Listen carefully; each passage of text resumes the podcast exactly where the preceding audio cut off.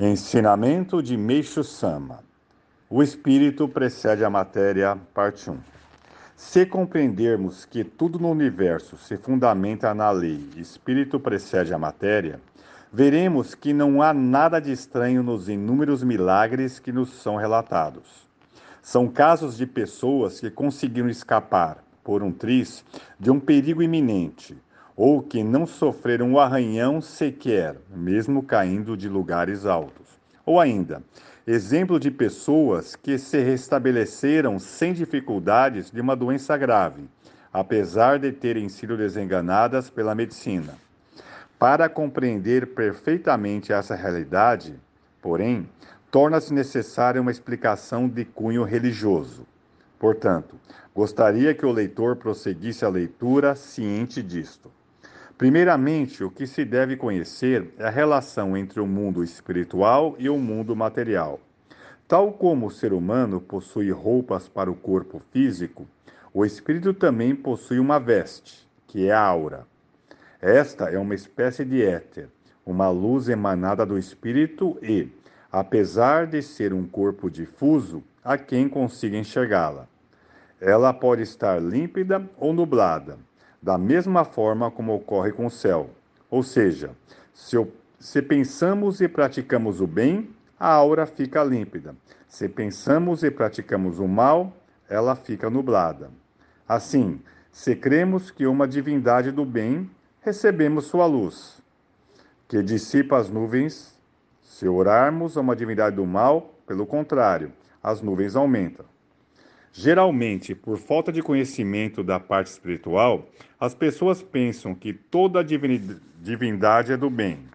Todavia, aí está um grave engano, pois, na realidade, as divindades do mal são em maior número.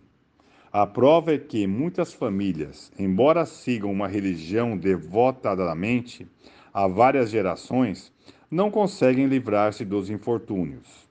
Isto ocorre porque estão orando a uma divindade do mal ou, do, ou de pouco poder.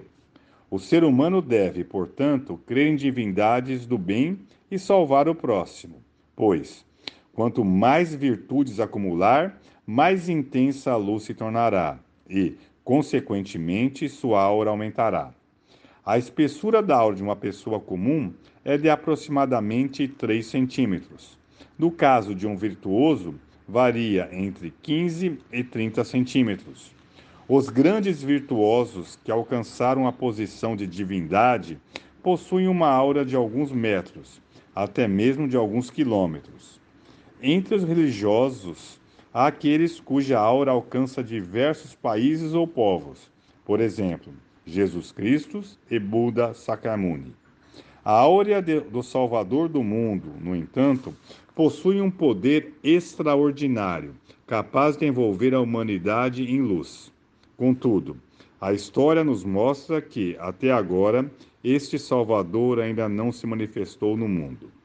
Conforme já afirmamos, a aura aumenta ou diminui de acordo com a atitude de cada um. Por conseguinte, o ser humano deve acreditar nisso e somar virtudes.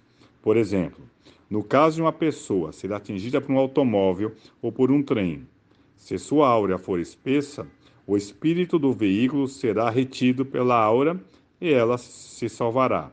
Por outro lado, se a aura for fina ou inexistente, ela sofrerá ferimentos graves ou até mesmo morrerá.